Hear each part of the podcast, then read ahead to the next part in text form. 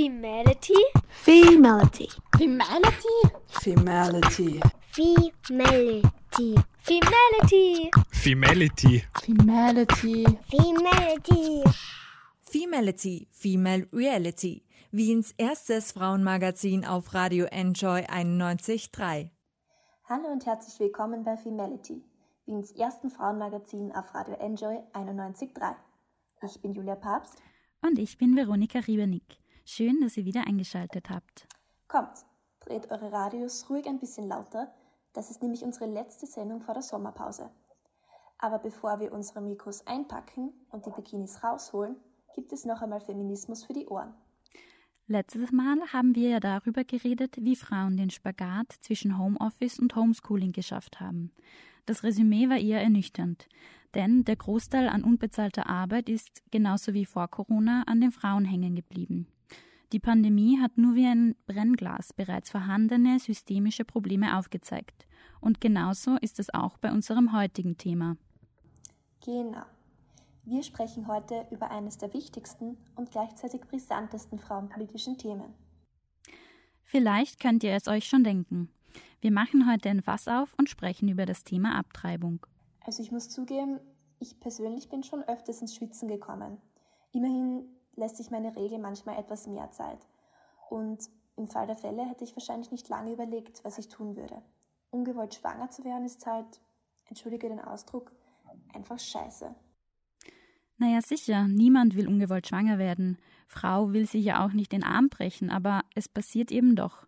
Und manchmal sogar, wenn Frau verhütet. Der gravierende Unterschied ist allerdings, dass dich niemand verurteilen wird, wenn du deinen Armbruch behandeln lässt. Du kannst problemlos in jedes Krankenhaus fahren und du wirst behandelt. Es ist ein medizinisch notwendiger Eingriff. Es gibt keine rechtlichen Konsequenzen, die du fürchten müsstest. True that. Grundsätzlich darf in Österreich zwar jede Frau selbst entscheiden, was mit ihrem Körper geschieht. Während des Lockdowns hat es in der Praxis aber etwas anders ausgesehen. Immerhin wurden nicht akut notwendige Eingriffe in vielen Spitälern verschoben. Naja, dreimal darfst du raten, was der erste Mal ausgesetzt worden ist. Ganz recht, Abtreibungen. Das Schlimme daran, es gibt ein klares Zeitlimit, bis wann eine Schwangerschaft straffrei abgebrochen werden darf. Genau. Und das war während des Lockdowns echt problematisch. Man kann eine Schwangerschaft halt nur schwer verschieben. Wir haben mit der Primarin für Gynäkologie und Geburtshilfe an der Klinik Otterkring, Frau Professor Barbara Mayer, darüber gesprochen, was das für viele Frauen bedeutet hat. Außerdem haben wir mit Henriette gesprochen. Sie hat vor einigen Monaten selbst abgetrieben. Jetzt stimmen wir uns aber erstmal musikalisch auf das Thema ein. Und zwar mit Amendment von Annie DiFranco. Ein Lied, in dem sie reproduktive Gerechtigkeit fordert und die Änderung der US-Verfassung. Aber hört selbst. Femality, Wiens erstes Frauenmagazin auf Radio Enjoy 91.3. Es kann echt immer etwas schiefgehen. Einmal die Pille vergessen, das Kondom verrutscht oder die fruchtbaren Tage übersehen und es ist passiert. Die meisten ungewollten Schwangerschaften entstehen nämlich trotz Verhütung. Wie viele Abtreibungen es pro Jahr in Österreich genau gibt, kann man nicht sagen. Immerhin übernehmen die Krankenkassen den Eingriff nicht und es ist nicht meldepflichtig abzutreiben. Expertinnen und Experten schätzen die Zahl aber auf rund 30.000 pro Jahr. Das würde bedeuten, dass in Österreich drei von vier Frauen im Laufe ihres Lebens zumindest einmal abtreiben. In Deutschland werden Schwangerschaftsabbrüche sehr wohl gemeldet. Und zwar an das Statistische Bundesamt. Die absoluten Zahlen sind dort klarerweise um einiges höher als bei uns. Es leben immerhin noch zehnmal so viele Menschen in Deutschland. Im vergangenen Jahr haben in Deutschland etwas mehr als 100.000 Frauen abgetrieben. Die Dunkelziffer kann hier natürlich um einiges höher liegen. Drei Viertel dieser 100.000 Frauen waren unter 35 Jahre alt. Und eine von diesen Frauen ist Henriette. Sie ist jetzt 19 Jahre alt und hat gerade ihr Abitur geschrieben. Letztes Jahr wurde sie ungewollt schwanger, obwohl sie eigentlich verhütet hat. Auf Instagram teilt sie auf ihrem Account meine Unterstrich Abtreibung ihre Erfahrungen. Ich habe den Schwangerschaftstest äh, an Heiligabend gemacht und ich war eigentlich auch schon darauf eingestellt, dass er positiv ist, weil ich irgendwie so ein Gefühl hatte. Ich war zwar nur zwei Tage überfällig, aber trotzdem hatte ich das Gefühl, er ist positiv. Also war ich auch emotional irgendwie schon darauf eingestellt. Trotzdem war es natürlich ein Schock. Und ähm, ja, ich habe das dann meiner Mutter gesagt. Und da ich eine Kupferspirale habe, sind wir dann ins Krankenhaus, weil wir dachten, dass das vielleicht problematisch ist und meine Gesundheit gefährdet, wenn ich mit einer Kupferspirale schwanger bin. Für Henriette wäre es nicht in Frage gekommen, mit 18 ein Kind zu bekommen. Für mich war eigentlich schon vor der Schwangerschaft klar, dass wenn ich ähm, irgendwann in nächster Zeit schwanger werde, ich das Kind nicht behalten werde, weil ich mich einfach zu jung fühle. Ähm, ich bin 19 ich war damals 18. Ähm, ich hatte mein Abitur noch nicht fertig. Ich ähm, wohne noch zu Hause. Meine Eltern hatten sich gerade getrennt. Also ich war in keiner wirklich stabilen äh, familiären und auch psychischen Situation. Und deswegen war für mich eigentlich von Anfang an klar, dass ich einem Kind nicht nur finanziell, sondern vor allem auch emotional nicht das bieten kann, was eine gute Mutter bieten sollte. Ich hatte zwar Unterstützung von allen Seiten, aber trotzdem hätte ich selbst als Hauptbezugsperson für dieses Kind nicht das leisten können, was ich mir zumindest von Eltern wünsche. Teenager wie Henriette sind bei ungewollten Schwangerschaften aber eher in der Minderheit. Die meisten Abtreibungen werden zwischen 20 und 35 durchgeführt. Viele Betroffene haben schon ein oder mehrere Kinder. Damit Henriette abtreiben konnte, musste sie einiges beachten. Im Krankenhaus hat sie von ihrer behandelnden Ärztin eine Bestätigung der Schwangerschaft bekommen. Diese Bestätigung hat sie für einen Termin bei der Schwangerschaftskonfliktberatung gebraucht. Dort wurde sie von einer Sozialarbeiterin zu den verschiedenen Möglichkeiten einer Abtreibung und ihren Alternativen informiert und wie sie emotional mit der Abtreibung umgehen kann. Dann haben wir eigentlich eher über das Prozedere der Abtreibung selbst gesprochen, ähm, auch über die Kostenübernahme zum Beispiel. Ähm, ich wusste vorher zum Beispiel nicht, dass mein Bundesland die Kosten übernimmt, ähm, weil ich halt Schülerin bin und kein eigenes Einkommen habe. Und ja, eigentlich war dieser Termin in der Schwangerschaftskonfliktberatung sehr gut. der hat mich sehr weitergebracht auf jeden Fall. Und sie hat mir halt auch Tipps gegeben, wie ich halt nach der Abtreibung damit umgehen kann. Also wie ich mich quasi von dem ungeborenen Leben, also manche möchten es nicht als Leben bezeichnen, aber ich würde es schon als Leben bezeichnen und vielleicht nicht als Mensch. Ähm, Sie hat mir halt Tipps gegeben, wie ich mich davon verabschieden kann. Und das war sehr gut und wichtig für mich. Nach der Schwangerschaftskonfliktberatung wird es in Deutschland schon herausfordernder. Der Grund dafür ist Paragraph 219a. Darin wird Ärztinnen untersagt, Werbung für Abtreibung zu machen. Das heißt aber auch, dass Ärztinnen auf ihrer Webseite nicht darüber informieren dürfen, dass sie Abtreibungen durchführen. Man muss sich also durch verschiedene Kliniken telefonieren, bis man fündig wird. Und das kann zum Teil sehr lange dauern. Femality, Wiens erstes Frauenmagazin auf Radio Enjoy 91.3. Das war Mandy Goes to Med School von den Dresden Dolls.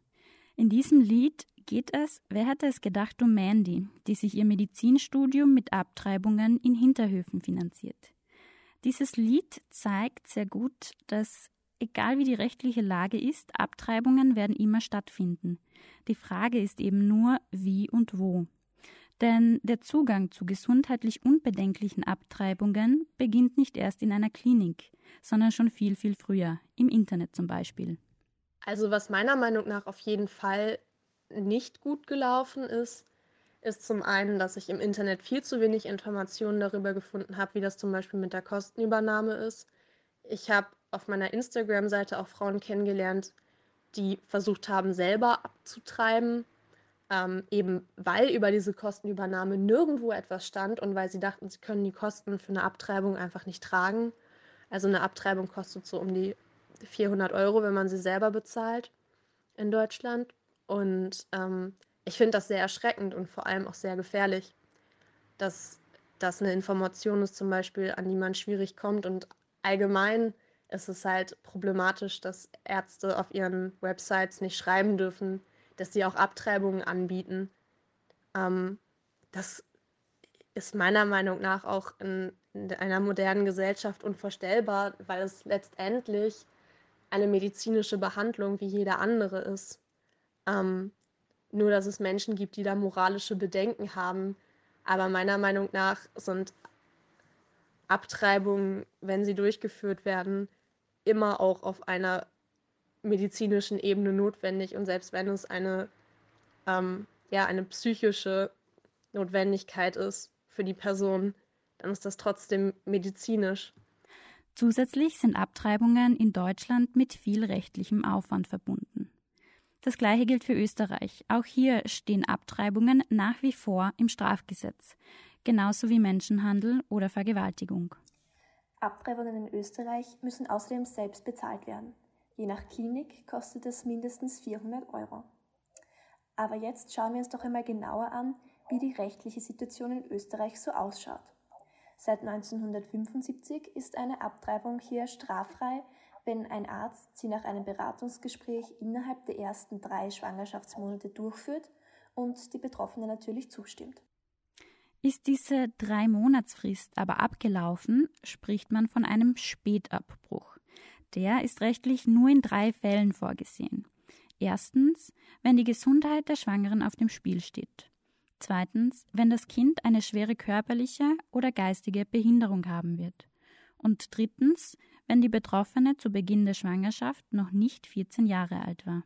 Diese Regelung ist im internationalen Vergleich zwar relativ liberal, eines darf man aber nicht vergessen. In Österreich sind Abtreibungen unter diesen Voraussetzungen zwar straffrei, Frauen haben aber keinen Anspruch auf eine Abtreibung. Das heißt, Ärzte und Krankenhäuser sind nicht verpflichtet, Schwangerschaftsabbrüche anzubieten. In der Praxis ergibt es ein sehr verhaltenes Bild. Weniger als 20 Krankenhäuser bieten in Österreich Abtreibungen nach der Fristenlösung an. Es gibt ein starkes Ost-West-Gefälle. In Vorarlberg und Tirol gibt es jeweils nur einen Arzt, der Schwangerschaftsabbrüche durchführt. Noch schlimmer ist es im Burgenland. Dort gibt es gar keine Möglichkeit zur Abtreibung. Es ist unter normalen Umständen schon aufwendig genug, für eine Abtreibung von Bregenz nach Wien zu reisen. Während des Lockdowns gab es aber noch zusätzliche Komplikationen, wie Frau Professor Meyer erklärt. Man kann sich vorstellen, dass Frauen, äh, die mit Homeschooling, mit Homeoffice, mit existenziellen Sorgen, vielleicht weil der Partner den Job verloren hat, auf Kurzarbeit ist, mit wirklich anderen Problemen beschäftigt waren als mit ihrer Zyklusbeobachtung.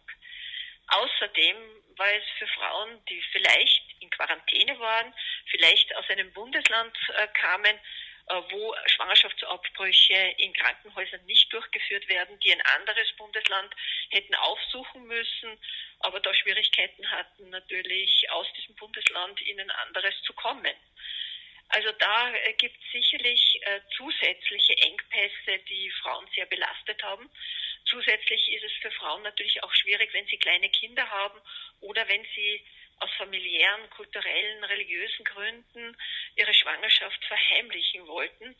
Da ist es natürlich auch nicht irgendwie leicht, von einem Bundesland ins andere zu gelangen. Dieser Engpass in der Versorgung macht sich auch noch nach dem Lockdown bemerkbar. Jetzt, wo der Shutdown äh, gelockert wurde, wo es immer mehr zu Möglichkeiten kommt, von einem Bundesland ins andere auch zu reisen, gibt es natürlich auch Aufholbedarf. Und man darf eines nicht vergessen, Schwangerschaften lassen sich nicht verschieben.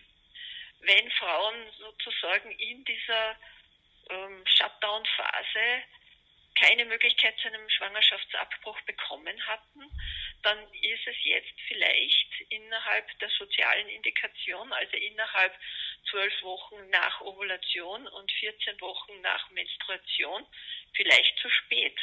Und sie können oder müssen und sind gezwungen, eine Schwangerschaft fortzusetzen, die sie eigentlich nicht hätten fortsetzen wollen. Also die Krise wirkt sich schon auch noch nachhaltig für insbesondere Frauen aus.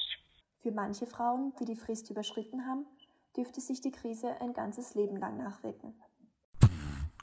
Femality, Wiens erstes Frauenmagazin auf Radio Enjoy 91.3. Das war Voicemail for Jill von Amanda Palmer.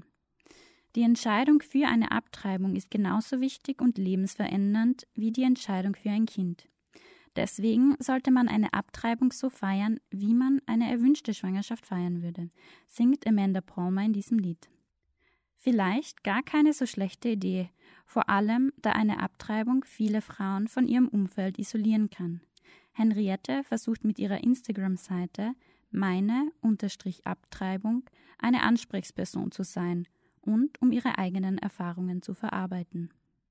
Ich habe meine Instagram-Seite eigentlich gestartet, um meinen Weg aufzuzeichnen, aber auf dem Weg ist mir dann aufgefallen, dass ich das nicht so ganz schaffe, weil ich zu sehr auch mit dem Thema selbst beschäftigt war und außerdem auch ähm, mit dem Abitur viel zu tun hatte.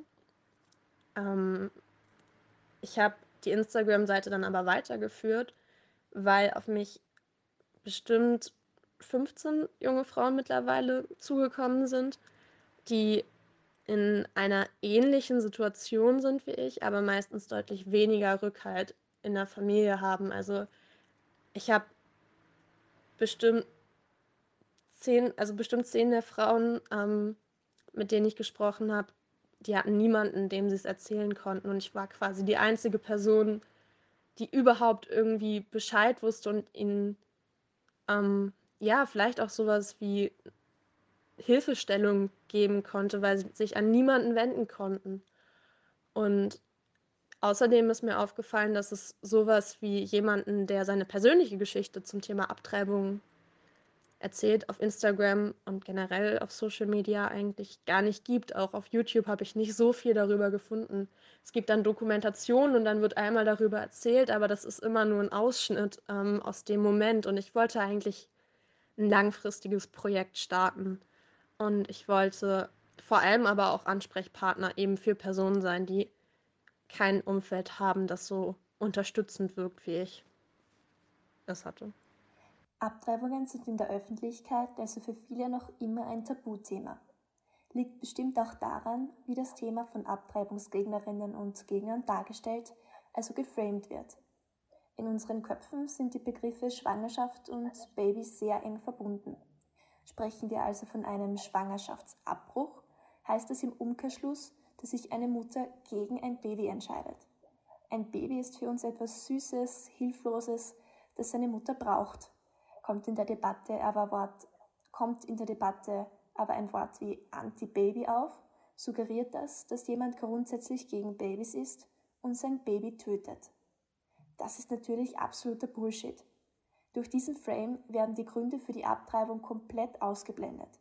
Außerdem wird nicht berücksichtigt, dass der Embryo bei einem frühen Entwicklungsstadium noch so gering entwickelt ist, dass man rechtlich gesehen noch gar nicht von einem Baby spricht. Abtreibungsgegner wählen aber ihre Worte bewusst und wollen uns damit sprachlich manipulieren. Die Sprache ist ein sehr mächtiges Werkzeug. Deswegen sollten wir sie umso bewusster verwenden und keine menschenverachtenden Begriffe reproduzieren. Denn bei der Entscheidungshochheit über den eigenen Körper geht es nicht um Meinungen, sondern um Menschenrechte. Ganz genau. Das sieht zum Beispiel auch die WHO, also die World Health Organization, so. Verwehrt man einer Frau also den Zugang zu einer sicheren und legalen Abtreibung, ist das ein Verstoß gegen die Menschenrechte. Während Corona ist in Österreich aber genau das passiert. Dabei braucht es nicht einmal unbedingt eine OP, um eine Schwangerschaft abzubrechen. Ein medikamentöser Schwangerschaftsabbruch in der Anfangsphase ist nämlich vereinfacht gesagt nichts anderes als eine stärkere Regelblutung. Und dafür braucht es kein Krankenhaus. Das ging ja auch ohne Risiko von zu Hause aus. In Österreich ist das aber nicht erlaubt. Es gibt eine Verordnung aus dem Jahre 1999, wonach der medikamentöse Schwangerschaftsabbruch nur in äh, Krankenanstalten oder Ambulatorien, die einen Krankenanstaltenstatus haben, möglich sein soll. Gerade in der Krise wäre es jetzt sehr, sehr wünschenswert gewesen, wenn der medikamentöse Schwangerschaftsabbruch auch in den Ordinationen äh, von Gynäkologen, Gynäkologinnen hätte stattfinden können, abgegeben werden können, weil da natürlich die Versorgungsengpässe sehr viel äh, mehr hätten reduziert werden können. Außerdem muss man sagen, dass der medikamentöse Schwangerschaftsabbruch für die Frauen sehr viel schonender ist. Er kann früh durchgeführt werden. Es braucht keine Narkose. Er ist auch relativ sicher. Es braucht nur in circa drei bis fünf Prozent äh, eine Nachküretage, dann, wenn es zu einer stärkeren Blutung gekommen ist, beziehungsweise wenn das Schwangerschaftsprodukt nicht vollständig abgeblutet werden konnte. Wenn das Ganze sogar schonender ist, warum ist diese Verordnung dann noch immer in Kraft? Letztendlich, äh, es gibt keine Erklärung dafür, keine fachlich-medizinische Erklärung, äh, warum äh, mit dem medikamentösen Schwangerschaftsabbruch in der Form umgegangen wird. Also ich kann da nur eines sagen, es gehört längst diesbezüglich eine Änderung dieser Verordnung und der medikamentöse Schwangerschaftsabbruch in die Ordinationen der Gynäkologen und Gynäkologinnen verlagert. Es ist auch so, dass der Fachgruppenobmann der Gynäkologinnen und Gynäkologen da durchaus offen ist, äh, das in den Ordinationen zu implementieren. Mhm, also es scheint wie so oft an der Politik zu scheitern, wenn ich das richtig verstehe. So könnte man das nennen, ja. Also auch beim Thema Schwangerschaftsabbruch zeigt die Krise wie ein Brennglas auf, wo es noch dringend Nachholbedarf seitens der Politik gibt. Jetzt gibt es nochmal Musik. Und zwar auf den Wunsch von Henriette. Danke, dass du uns deine Geschichte erzählt hast und junge Frauen auf ihrem Weg unterstützt. Hier ist feine Sahne Fischfilet mit Wir haben immer noch uns. Femality, Wiens erstes Frauenmagazin auf Radio Enjoy 91.3. Bevor wir uns endgültig in die Sommerpause verabschieden, gibt es jetzt noch die Lifehacks von unserer lieben Johanna Hirzberger. Die Femality Lifehacks auf Enjoy 91.3. Verhütungsmethoden im alten Ägypten und was ist eigentlich mit der Pille für den Mann passiert? Das Museum für Verhütung und Schwangerschaftsabbruch lädt in drei Räumen durch einen Streifzug der Verhütungsgeschichte ein. Hier könnt ihr Fallgeschichten lesen, Literaturzitaten lauschen und bei Parlamentabstimmungen dabei sein. Schaut vorbei beim Maria-Hilfer-Gürtel 37 im 15. Wiener Gemeindebezirk. Was bedeutet es eigentlich, weiblich und muslimisch zu sein? Mit welchen Lebensrealitäten sind muslimische Frauen und Mädchen im Gegensatz zur Mehrheitsgesellschaft konfrontiert? Antworten auf diese und andere Fragen versucht das Webinar der Wiener Volkshochschule Urania gemeinsam mit der Islamwissenschaftlerin und Journalistin Lieselotte Abid zu geben. Am Freitag, dem 26. Juni von 18 bis 19.30 Uhr. Einfach online unter vhs.at anmelden. Der Sommer wird heiß und hitzig. Das versprechen zumindest die feministischen Radiotage. Unter dem Motto Claim the Waves lädt Radio Orange von 9. bis 11. Juli zu Webinaren und virtuellen Open Spaces ein. On Air wird das Festival von einem 48-stündigen Radioprogramm begleitet. Also aufgepasst, liebe audiophile RadiomacherInnen und PodcasterInnen, auch ihr könnt euren Beitrag dazu leisten. Einfach unter claimthewaves.noblogs.org informieren. Danke, liebe Johanna. Wir kommen damit nicht nur an das Ende unserer Sendung, sondern auch an das Ende eines Jahres Femality. Bis zum Herbst ist es aber noch ganz schön lang. Wenn ihr unsere Sendung vermisst, könnt ihr gerne alle Episoden auf www.wien.njradio.at nachhören. Danke fürs Einschalten. Genießt den Sommer, cremt euch immer brav ein und bleibt solidarisch.